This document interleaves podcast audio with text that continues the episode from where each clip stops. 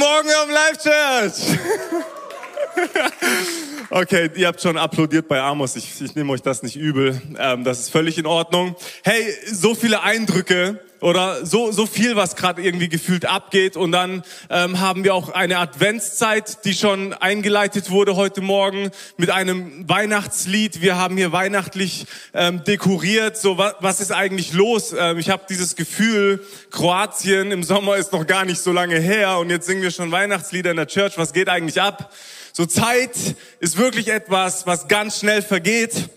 Und ähm, ich freue mich heute einfach, euch ein Thema weiterzugeben, äh, was, wovon ich überzeugt bin, dass es auf mein Herz gelegt wurde.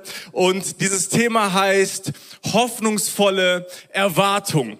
Eine hoffnungsvolle Erwartung zu haben. Und bevor wir einsteigen, möchte ich einfach ganz kurz beten und dass Gott das segnet heute Morgen. Gott, ich danke dir von ganzem Herzen für diesen Tag.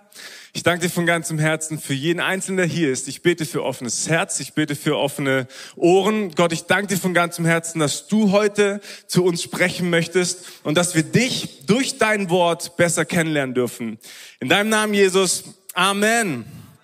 Amen. Adventszeit, absolut verrückt. Ähm, ich weiß nicht, wie du dich auf Weihnachten vorbereitest, aber ich habe immer so dieses Gefühl, Weihnachten ist erst wirklich am, an Heiligabend. So, ähm, ich weiß nicht, ob du dich damit identifizieren kannst, aber wir feiern Advent und Advent bedeutet ja auch etwas. Advent bedeutet übersetzt Ankunft. Advent bedeutet Ankunft. Und jetzt darfst du dir berechtigterweise die Frage stellen, ja, auf was warten wir denn eigentlich? Also wenn wir von Ankunft reden, wenn wir davon reden, dass wir in einer Zeit der Ankunft sind oder des Ankunfts sind, dann ist doch die Frage, ja, auf was warten wir denn eigentlich? Und ähm, ich habe diese Zeit immer so wahrgenommen, als ob Weihnachten so eine eigentlich eine hoffnungsvolle Zeit ist. So irgendwie passiert was in den Menschen, so es entsteht irgendwie Hoffnung. Ich weiß nicht, was für Hoffnung genau da gemeint ist, aber auch eine Zeit der Erwartung. Man hat gewisse Erwartungen, wenn es um Weihnachten geht. Vielleicht hast du gewisse Erwartungen an Oma und Opa oder Mama und Papa oder Onkel und Tanten, dass die ein schönes Päckchen nicht nur am vierten Advent hier unter den Weihnachtsbaum legen, sondern auch vielleicht unter den Weihnachtsbaum bei dir zu Hause. Ähm, was hast du für Erwartungen? Ähm, aber Weihnachten ist für mich auch verknüpft mit einer Zeit der Freude oder? Mit einer Zeit der Freude, mit einer Zeit des Friedens. Und ich möchte auf das erste eingehen, was ich gesagt habe. Eine Zeit voller Erwartung. Eine Zeit voller Erwartung. Und Erwartung bedeutet folgendermaßen oder bedeutet etwas, und ich habe eine Definition mitgebracht. Erwartung bedeutet, es ist ein Zustand des Wartens. Wow. Dafür brauchst du den Duden? Ich schon. Zustand des Wartens. Gleichzeitig ist es ein Zustand der Spannung. Also ich warte und ich nehme eine gewisse Spannung wahr. Und eine zweite Definition bedeutet vorausschauende Vermutung, eine Annahme zu haben. So wenn ich jetzt mal ein paar Jährchen zurückgehe. Ich weiß nicht, ich war vielleicht zehn, vielleicht elf, vielleicht neun Jahre alt, als ich wusste, was es bedeutet, wir haben bald Weihnachten. Das war für mich damals irgendwie gefühlt was ganz anderes wie heute. Äh, aber Weihnachten war etwas Großartiges, weil ich darauf gewartet habe, was meine Eltern mir denn eigentlich gekauft haben. So Mama und Papa, habt ihr euch Gedanken gemacht? Ähm, ich weiß, bei Männern ist das Ganze nicht so mit zwischen den Zeilen lesen. So, wir sagen direkt, was wir wollen. Ich weiß, Frauen sagen schon so drei, vier Monate vorher, was sie sich so eigentlich gerne wünschen und ein Mann muss das aufgreifen und muss das kapieren und dann an Weihnachten dieses Geschenk vermitteln. Ich glaube, wir ticken da ein bisschen anders. Aber ich hatte gewisse Erwartungen an Heiligabend, an Weihnachten. Also ich war in einem Zustand des Wartens. Ich war in einem Zustand der Spannung. Ich war in einem Zustand der Vermutung und ich war in einem Zustand der Annahme. Ich habe mir etwas gewünscht und ich habe gehofft und ich habe es angenommen, dass ich auch genau das bekomme. Und falls du dich fragst, was wünscht sich ein neun, zehn oder elfjähriger Junge, ich habe mal ein Bild mitgebracht von dem, was ich mir wünsche. Wir können es gerne einblenden. Also wenn du keine Ahnung hast, was das ist, das ist Lego Technics ähm, Cyber Strikers. Okay, das war das ultimative Ding, als ich zehn Jahre alt war. So, du kannst auf diesen äh, gelben Trigger drücken und dann kommt das Ding so rausgeschossen und du musst die Zielscheibe treffen und dann fliegt der Typ aus ähm, seinem Sitz raus. Ich dachte mir, krass. so, so, das, das sind Dinge, die ich mir gewünscht habe als Kind und ich bin dankbar für die besten Eltern dieser Welt, die das einfach umgesetzt haben. Mega. Auf was, auf was habe ich noch so hingefiebert? Auf was, was waren noch so meine Erwartungen eigentlich? So, ich, ich war zehn, dann wurde ich ein Teenager und die Zeit, bis ich 18 wurde. Alter Schwede. Wer kennt das? Bis du 18 wurdest, hast du gedacht, tut sich in dieser Welt überhaupt irgendetwas? Es dauert so lange, bis ich, und wenn ich zurückschaue, das ist auch schon 14 Jahre fast her, das ist crazy, ähm, dass ich einfach schon fast äh, 14 Jahre lang über 18 bin. Aber diese Zeit des... Was, der ist so alt, der junge Mann da vorne. So, man, man hat Erwartungen, so wann kann ich endlich diesen Führerschein in meinen Händen halten? Wann kann ich endlich legal Auto fahren? So, wann kommt diese Zeit endlich, wo ich 18 bin, wo ich diese Welt entdecken kann, wo ich rausgehen kann, wo ich mich mit meinen Cousins treffen kann, Spaß haben kann, spontan irgendwelche Trips feiern kann? So, wann kommt diese Zeit endlich? So, man fühlt sich irgendwie so an den Bus gebunden. Es hat sich angefühlt wie eine Ewigkeit und ich weiß jetzt ehrlich gesagt nicht, wo die letzten 14 Jahre so geblieben sind. Also ich weiß es schon, aber das ist unglaublich, wie schnell die einfach vergehen. Erwartung. Was hast du für eine Erwartung? Weil ich glaube, dass jeder Mensch von uns geschaffen wurde mit einer inneren Erwartungshaltung. Jeder Mensch hat eine Erwartung. Jeder Mensch, und es ist krass, dass es nichts irgendwie etwas Neues ist. Es ist nicht irgendwie etwas, was wir jetzt ähm, begriffen haben im 21. Jahrhundert, weil wir Weihnachten auch ganz anders wahrnehmen oder verstehen. So, nee, nee, Erwartung ist etwas, was schon in uns hineingelegt wurde von Beginn an unserer Zeit. Das heißt, Menschen, seitdem sie existieren, haben eine gewisse Erwartung. Menschen wachen auf mit einer gewissen Erwartung, dass dieser Tag gut wird, richtig? Menschen wachen auf mit der Erwartung, dass heute der Tag besser ist als der gestrige Tag. Das heißt, eine Erwartung ist schon in uns hineingelegt und ich möchte dich fragen, so was erwartest du in deinem Leben? Wo setzt du dein Vertrauen drauf? Worauf setzt du dein Vertrauen? Also was erwartest du? Und die Menschen, wenn ich ganz weit zurückgehe, Jahrtausende zurückgehe, Menschen haben gewartet. Sie haben erwartungsvoll auf irgendwas hingefiebert, nämlich auf die Ankunft des Messias. Menschen haben darauf hingefiebert, diesen Messias endlich zu, ne zu sehen, diesen Messias endlich wahrnehmen zu dürfen. Das war etwas ihnen drin, dass sie sich erhofft haben, hey, wann kommt dieser Messias? Wann kommt dieser Erlöser? Wann kommt dieser Erretter? Und wir kennen etliche Menschen aus dem Alten Testament, die Dinge vorhergesagt haben, dass dieser Messias eines Tages kommen wird. Messias, der Erlöser, der Erretter. Ähm, und manchmal denke ich mir so in meinem Alltag, irgendwie brauche ich gerade auch so Rettung. So, es können die banalsten Dinge sein. So, man bewirbt sich auf einen neuen Job, weil man unzufrieden ist, man fühlt sich nicht mehr wohl, da wo man gerade aufgehoben ist. Und man, man, man denkt sich so, hey, was, was geht gerade ab? Auch wenn wir das so nicht formulieren würden. Ich muss jetzt gerettet werden ähm, ist es trotzdem eine Erwartungshaltung, dass man sich da, wo man sich gerade befindet, nicht mehr wohlfühlt und da eigentlich hinausgezogen werden möchte. Menschen hatten eine Erwartung. Und jetzt erfüllt sich diese Erwartung vor 2000 Jahren, worauf die Menschen Jahrtausende hingefiebert haben. Der Herr der Herren ist geboren, der König der Könige ist geboren. Jesus Christus kam auf diese Welt. Er, der Erlöser, der der uns erretten soll. Und Johannes 3, 16 bis 18 sagt Folgendes, und das ist eine Bekräftigung dessen oder eine, eine, ja, einfach so eine starke Aussage, wo es darum ging, warum Jesus eigentlich gekommen ist. Und da lesen wir ab Vers 16, denn so sehr hat Gott die Welt geliebt, dass er seinen eingeborenen Sohn gab, damit jeder, der an ihn glaubt, nicht verloren geht, sondern ewiges Leben hat. Denn Gott hat seinen Sohn nicht in die Welt gesandt, damit er die Welt richte, sondern damit die Welt durch ihn gerettet werde. Wer an ihn glaubt, wird nicht gerichtet. Wer aber nicht glaubt, der ist schon gerichtet, weil er nicht an den Namen des eingeborenen Sohnes geglaubt hat. Also wir lesen hier so viele Sachen, denn so sehr hat Gott diese Welt geliebt. Und ich glaube, Liebe ist eine Sache, die jeder von uns erwartet, oder?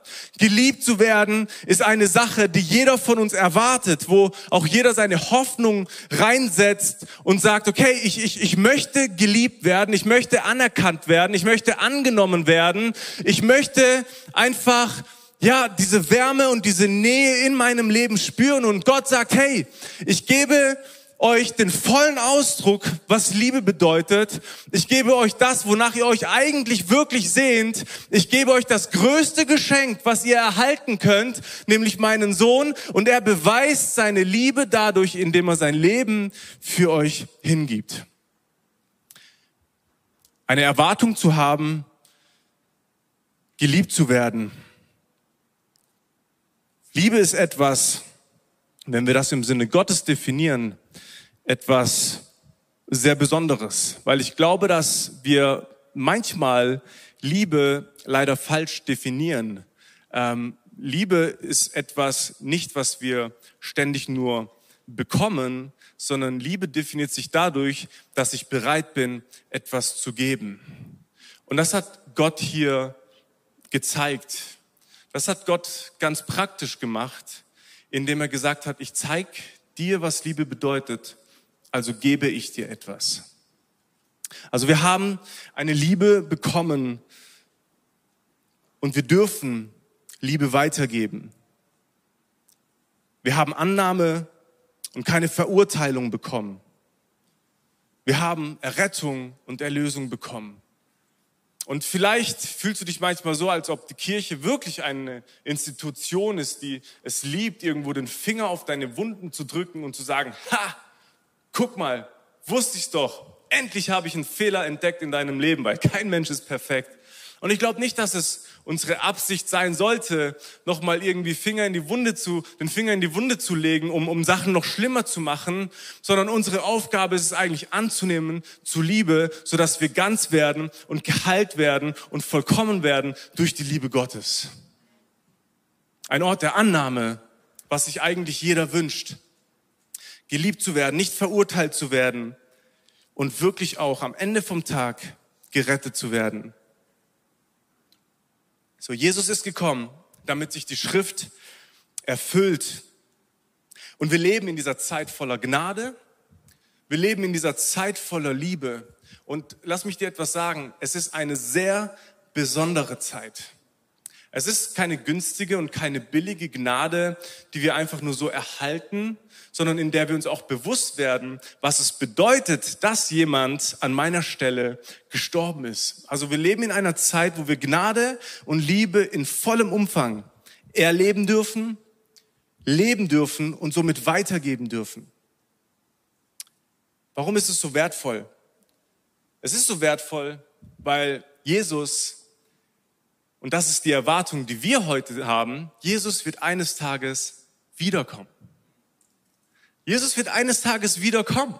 Das heißt, so unterschiedlich sind wir gar nicht zu den Menschen vor Christus. Die haben gewartet. Die haben erwartungsvoll gewartet auf diesen Zeitpunkt, wann Jesus wiederkommt. Und wir leben heute in einer Zeit, wo wir Jesus nicht gesehen haben, ja, physisch. Ich weiß nicht, ob du Jesus physisch gesehen hast. Ich weiß es nicht. Ich habe es nicht. Und trotzdem glaube ich daran. Und die Bibel hat sich bewahrheitet, indem sie wahr wurde. Das heißt, die Voraussagungen, die Prophezeiungen wurden wahr. Jesus kam. Er ist wieder in den Himmel gefahren. Und jetzt sind wir wieder an dem Punkt, wo wir sagen, wir glauben, dass er wiederkommt. Und jetzt kannst du dir denken, Mann, sind diese Christen bescheuert.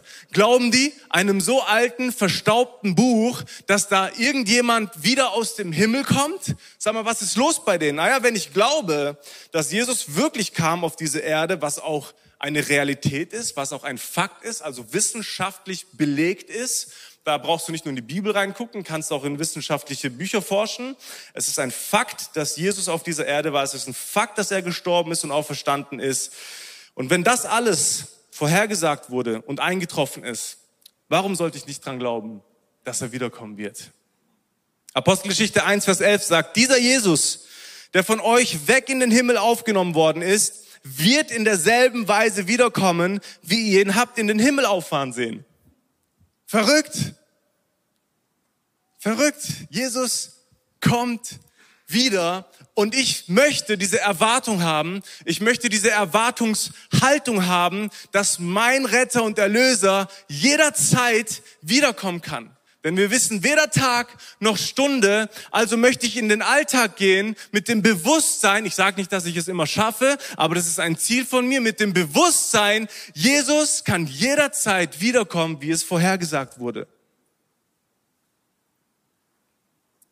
Wie füllst du diese Zeit des Wartens? Wie füllst du deine Erwartungshaltung? Mit was füllst du sie? Dieses Warten, diese Erwartung füllt mich mit einer Hoffnung. Also glaube ich, dass wir in einer Zeit sind, in der wir voll hoffen dürfen. Worin liegt deine Hoffnung? Und ich habe eine Definition mitgebracht von was Hoffnung eigentlich bedeutet. Und jetzt kommt der Hammer. Das Hoffen, also Vertrauen in die Zukunft, Zuversicht, Optimismus in Bezug auf das, was die Zukunft bringen wird. Optimismus, Positiv Positiv Bitismus, Alter, ich bin verloren. Warum sage ich etwas, was nicht in meinen Notizen steht? Mann, bleiben wir bei Optimismus. Positiv drauf sein. Das habe ich doch gesagt. Optimismus in Bezug auf das, was die Zukunft bringt. Und ich möchte dich einfach fragen, so, was, was bringt deine Zukunft dir? Was bringt deine Zukunft dir ganz praktisch? Wenn ich mir diese Welt anschaue, wenn ich mir angucke, was diese Welt eigentlich zu bieten hat, dann müsste ich doch eigentlich im Umkehrschluss auf eine Lösung kommen. Diese Welt sieht alles andere als hoffnungsvoll aus, oder? Hey, in was für einer krassen Zeit leben wir eigentlich? Also wie, wie heftig ist die Zeit, in der wir leben, und ich weiß, wir haben aktuell eine Perspektive, die vielleicht sehr begrenzt ist, weil wir hier auf dieser Erde leben. Das heißt, wir sehen die Dinge, wir nehmen die Dinge wahr, die Dinge, die gerade aktuell passieren. Ich meine, vor drei Jahren hat's begonnen, oder? So mit Corona. Und wir dachten uns, boah, krass, wie schlimm. Und wann hört das endlich auf? Wann, wann, wann können wir das irgendwann mal hinter uns lassen? Und dann haben wir dieses Gefühl, ja, irgendwie neigt sich es dem Ende zu. Und dann kommt auf einmal die andere Sache mit dem Krieg in der Ukraine. Und dann reitet man von eine Sache in die nächste Sache. Und dann weiß man eigentlich gar nicht, was man mehr sagen darf, oder? So, wo soll man sich positionieren? Darf ich irgendwie noch meine Meinung sagen in einem Land, in der eigentlich Meinungsfreiheit gilt? Oder werde ich gleich hier gecancelt? So ist es irgendwie, es ist eine ganz krasse Zeit so. Ähm, bin ich fürs Impfen? Bin ich gegens Impfen? Bin ich für Trump? Bin ich gegen Trump? Für was bin ich eigentlich in dieser Welt? Bin ich für die Ukraine oder bin ich für Russland? Für was stehe ich eigentlich? Bin ich ganz aktuell? Heißes Thema. Gucke ich die WM? Gucke ich sie mit heruntergelassenen Jalousien? Gucke ich sie nicht? Stehe ich zu dem, was ich denke? Stehe ich zu dem, was ich meine? Werde ich gecancelt? Ist meine Meinung geliebt? Ist meine Meinung gehasst? Was ist das eigentlich? Können wir eigentlich noch sagen, was wir denken, was wir fühlen oder was geht in dieser Welt eigentlich ab? Also wenn ich mir die Zeit angucke, dann muss ich sagen, also hoffnungsvoll ist das, was wir gerade sehen, nicht wirklich.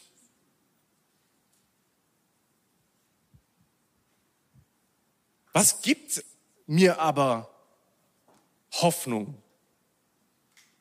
Was gibt mir Hoffnung, wo ich sagen kann, ja, ich lebe auf dieser Erde, ich bin voll angekommen, ich weiß, was abgeht, ich weiß, dass gewisse Themen auch etwas mit mir machen, also gewisse Themen gehen nicht spurlos an mir vorüber,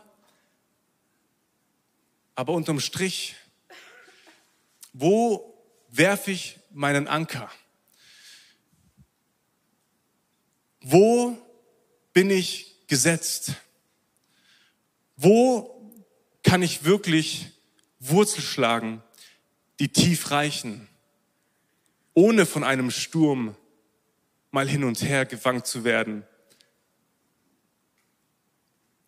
Worin setzt du deine Hoffnung? Und ich möchte mich für ein Leben entscheiden, wo ich sage, okay, ich lebe auf dieser Erde und es kann sein, dass ich eine Zukunftsperspektive habe, wo ich mir ganz normale Gedanken mache, wie was werde ich irgendwo eines Tages vielleicht arbeiten, wo werde ich mich bewerben, ähm, werde ich vielleicht eines Tages Familie gründen. So, das sind normale Dinge, die auch gut sind, aber ich glaube, dass das Leben so viel mehr ist als das Leben auf der Erde. Und ich möchte mich für eine Zukunftsperspektive entscheiden, die die Ewigkeit im Blick hat. Das heißt, ja, ich lebe hier, aber ich weiß, dass mein Leben hier eines Tages zu Ende ist. Mein Leben ist begrenzt, aber es hört nicht auf mit meinem Sterben, sondern es geht noch weiter. Und ich möchte dir eine Bibelstelle vorlesen aus 1. Petrus 1, 3 bis 5. Und da lesen wir etwas wirklich erstaunlich Gutes. Gelobt sei Gott, der Vater unseres Herrn Jesus Christus in seinem großen Erbarmen hat er uns neues Leben geschenkt. Wir sind neu geboren, weil Jesus Christus von den Toten auferstanden ist und jetzt erfüllt uns eine lebendige Hoffnung. Es ist die Hoffnung auf ein ewiges, von keiner Sünde beschmutztes und unzerstörbares Erbe, das Gott im Himmel für euch bereithält. Bis dahin wird euch Gott durch seine Kraft bewahren, weil ihr ihm vertraut. Und so erfahrt ihr schließlich seine Rettung, die am Ende der Zeit für alle sichtbar werden wird. Hey, Petrus sagt hier, Leute, ganz ehrlich, wir haben eine Hoffnung, aber nicht, weil Menschen uns vorschreiben, was es bedeutet zu hoffen oder auf was wir denn eigentlich gerne hoffen, sondern diese Hoffnung ist eine ganz andere. Diese Hoffnung ist fundiert in Jesus Christus und Jesus Christus alleine, weil er gestorben ist, weil er auferstanden ist und weil er mich erlösen wird und erretten wird und ich eines Tages bei ihm sein werde im Himmel. Und das ist die Hoffnung, die ich habe. Habe ich dadurch ein angenehmeres Leben? Vielleicht, weil ich vielleicht manchmal weisere Entscheidungen treffe, weil ich Jesus in meinem Leben habe. Heißt es, dass ich automatisch befreit bin von allen Wehwehchen, die ich in meinem Leben habe? Heißt es automatisch, dass ich befreit bin von Krankheit, die ich in meinem Leben habe? Ja, wir beten und wir hören niemals auf, gegen Krankheit zu beten und für Heilung zu beten. Aber mit welcher Perspektive starte ich morgen, Montag, der 28. November, in den Tag? Starte ich diesen Tag morgen mit der Perspektive, ich bin safe bei Gott. Und wenn diese Welt vergeht, weiß ich eine Sache, sein Wort bleibt bestehen weiß ich eine Sache, dass Jesus bleibt. Ja, ich lebe noch auf dieser Erde, aber mit einer Perspektive der Ewigkeit. Und 1. Petrus 1, 6 bis 9 sagt Folgendes, darüber freut ihr euch von ganzem Herzen. Also es geht einfach nur weiter. Auch wenn ihr jetzt noch für eine kurze Zeit auf manche Proben gestellt werdet und viel erleiden müsst, so wird sich euer Glaube bewähren und sich als wertvoller und beständiger erweisen als pures Gold, das im Feuer gereinigt wurde. Lob, Ruhm und Ehre werdet ihr dann an dem Tag empfangen, an dem Christus für alle sichtbar kommt. Ihr habt ihn nie gesehen und liebt ihn doch. Ihr glaubt an ihn, obwohl ihr ihn auch jetzt nicht sehen könnt. Und eure Freude ist herrlich. ja grenzenlos. Denn ihr wisst, dass ihr das Ziel eures Glaubens erreichen werdet, die Rettung für alle Ewigkeit. Jesus, meine Hoffnung lebt. Jesus, meine Hoffnung lebt.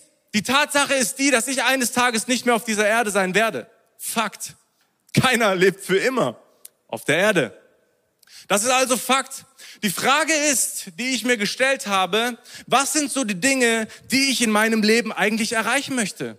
Was möchte ich hinterlassen? Welches Erbe möchte ich hinterlassen? Ja, ich wünsche mir auch, ganz ehrlich, ich wünsche mir auch, dass ich eines Tages vielleicht ein Haus oder eine Wohnung an meinen Sohn weitergeben kann, dass ich sagen kann, Sohnemann, wenn alles scheitert in deinem Leben, hast du zumindest mal eine Wohnung, wo du keine Miete für zahlen musst. Und das fühlt sich vielleicht gut an und das ist auch irgendwo richtig, als Vater für seine Familie zu sorgen. Ähm, aber wonach strebe ich eigentlich wirklich? Wir benutzen dieses Wort Nachhaltigkeit so oft und ich weiß, bei jedem poppt das eine oder andere sofort in den Sinn. So Nachhaltigkeit, jeder denkt an irgendetwas, was er gerade vielleicht auch medial wahrnimmt. Aber die Frage ist, wie kann ich dafür sorgen, dass ich die Menschen in meinem Umfeld, in meiner Umgebung wirklich nachhaltig verändere? Mit einer Hoffnung, die niemand rausreißen kann. Mit einer Liebe, die durch nichts zu ersetzen ist. Mit einer Erwartung, die gefüllt ist von Produktivität und nicht einfach nur zurücklehnen und warten und hoffen, dass der nächste Tag einfach nur ein besserer wird. Was kann ich verändern in meinem Umfeld, dass die Menschen sagen, hey, dieser Mann, der da gerade im Grab liegt, ich rede von mir selbst, der existiert nicht mehr. Aber es ist krass, was er in meinem Leben für Spuren hinterlassen hat. Ist das nicht viel wichtiger, wenn wir gehen mit der Haltung und mit der Einstellung, was Gott durch dich, durch mich mit anderen Menschen tun möchte? Ist das nicht viel besser und wertvoller, als vielleicht ein Haus oder eine Wohnung zu hinterlassen, was gut ist und ich möchte das nicht werten?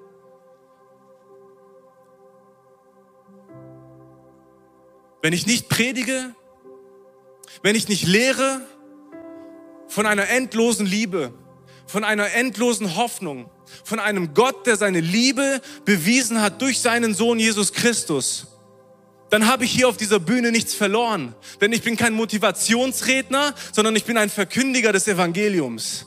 Und das ist das Evangelium, dass Jesus für dich ganz persönlich gestorben ist, sodass du, wenn du ihn annimmst, ewiges Leben hast. Hast du diesen Frieden, den Gott dir schenken möchte? Und ich glaube, das resultiert daraus, aus einer hoffnungsvollen Erwartung, auf etwas zu hoffen, auf etwas zu warten, was vielleicht anders ist, als du es bis jetzt getan hast. Ich weiß nicht, wie dein Leben weiter verlaufen wird, aber ich kann dir eins sagen, du wirst erfüllt werden und du wirst eine Zeit erleben voller Freude. Du wirst eine Zeit erleben voller Frieden. Und das sind Dinge, die dir niemand nehmen kann. Niemand. Niemand. Wirklich niemand. Und das ist für mich die Definition von echter Freude,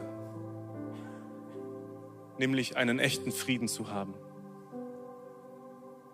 Jesus der auch Friedefürst genannt wird, der kommen möchte, um Frieden zu schaffen in deinem Leben. Ich habe also etwas bekommen. Ich habe etwas geschenkt bekommen, was ich weitergeben darf. Etwas, das ich nicht für mich behalten soll, sondern ich soll es teilen mit so vielen Menschen, wie ich es nur kann. Und das möchte ich tun mein Leben lang. Ich möchte diesen Jesus predigen.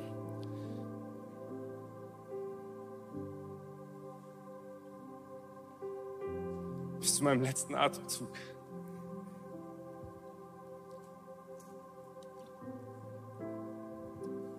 Ich möchte noch die letzte Bibelstelle lesen, die ich dabei habe.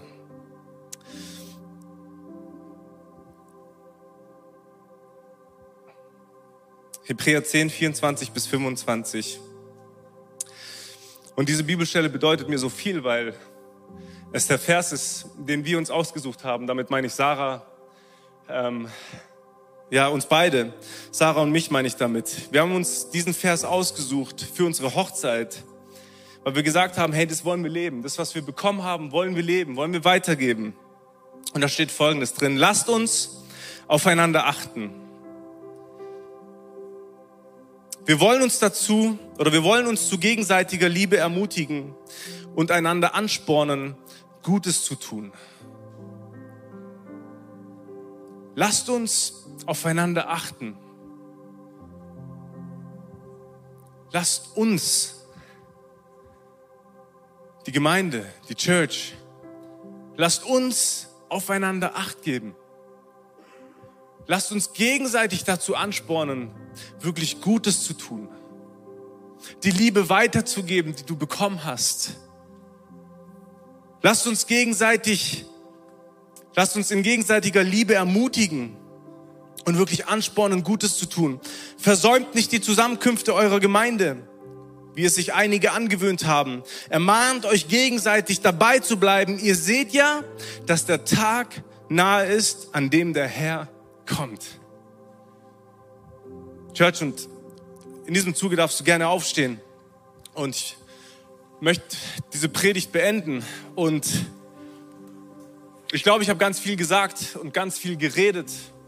Und ich hoffe, dass einfach Gott auch etwas angefangen hat, in deinem Herzen zu bewegen. Weil es einfach nicht irgendwo eine Sache ist, die wir hier tun von Sonntag zu Sonntag, sondern weil es eine Sache ist, von der wir überzeugt sind, eine Sache ist, die unser Leben verändert hat. Und wir sagen, hey, das ist eine Hoffnung. Das ist eine Hoffnung, die diese Welt braucht. Ja, Jesus kam schon mal auf diese Erde, hat erfüllt, was die Propheten vorhergesagt haben. Jesus ist gegangen und jetzt glauben wir daran, dass Jesus eines Tages wiederkommen wird. Und das kann heute Nachmittag sein. Das kann morgen sein, das kann nächste Woche sein, das kann nächstes Jahr sein, das kann erst in 100 Jahren sein, das kann erst in 2000 Jahren sein. Ich weiß es nicht, aber ich weiß, dass er kommt. Und spätestens, wenn ich meinen letzten Atemzug genommen habe, weiß ich, dass er für mich gekommen ist. Wie gehe ich mit dieser Zeit um, die Gott mir gegeben hat? Wie gehst du mit der Zeit um, die Gott dir gegeben hat? Nimmst du diese hoffnungsvolle Erwartung in Anspruch? Greifst du das? Umarmst du das? Hältst du das fest mit allem, was du bist und mit allem, was du kannst und sagst, hey, dieses Geschenk habe ich nicht nur bekommen, um es für mich zu behalten, sondern ich will in diesem Zuge meine Arme auch öffnen und es anderen Menschen geben, von denen ich weiß, dass sie genau diese Nachricht brauchen von denen ich weiß, dass sie diese Liebe brauchen, von denen ich weiß, dass sie diese Hoffnung brauchen, von denen ich weiß, dass sie eine andere Perspektive für ihr Leben brauchen.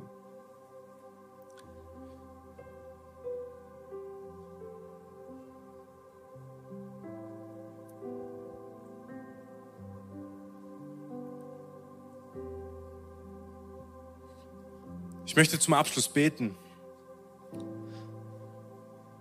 Ich möchte beten, dass dieses Wort, was gesagt wurde heute Morgen, morgen nicht vergessen ist, sondern dieses Wort einen nachhaltigen Unterschied in deinem Leben bringt. Das wünsche ich mir von ganzem Herzen und das ist mein Gebet heute Morgen. Jesus,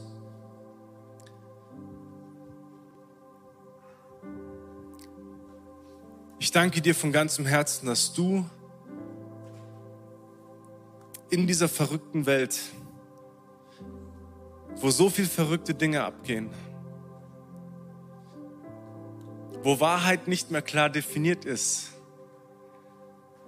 sagst, dass du die Wahrheit bist. Jesus, ich danke dir von ganzem Herzen für dein Leben, das du hingegeben hast für mich.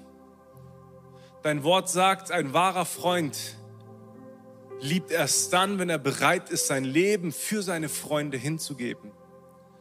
Und Jesus, genau diese Sache hast du getan. Du sagst, ich möchte dein Freund sein. Und damit ich dir beweise, wie wichtig mir diese Freundschaft ist, werde ich sterben an deiner Stadt. An deiner Stelle.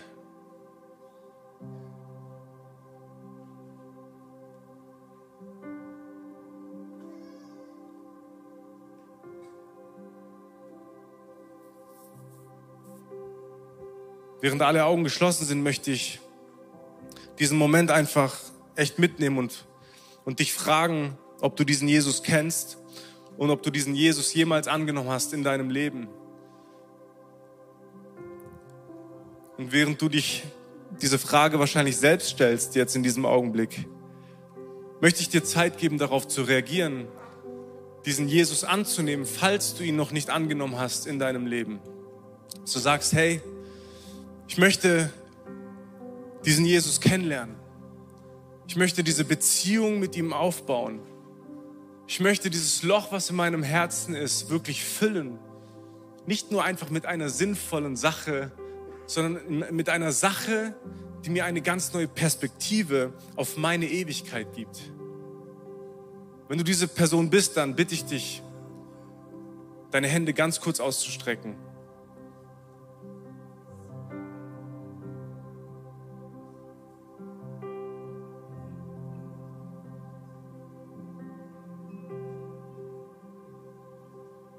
Dankeschön. Wir als ganze Church beten mit. Danke, Jesus, für deine Liebe und für dein Leben, das du für mich gegeben hast. Ich danke dir von ganzem Herzen, dass ich durch deinen Tod ewiges Leben empfangen darf. Und ich danke dir, dass ich ab heute dich noch viel besser kennenlernen darf. In deinem Namen, Jesus. Und die ganze Church sagt, Amen.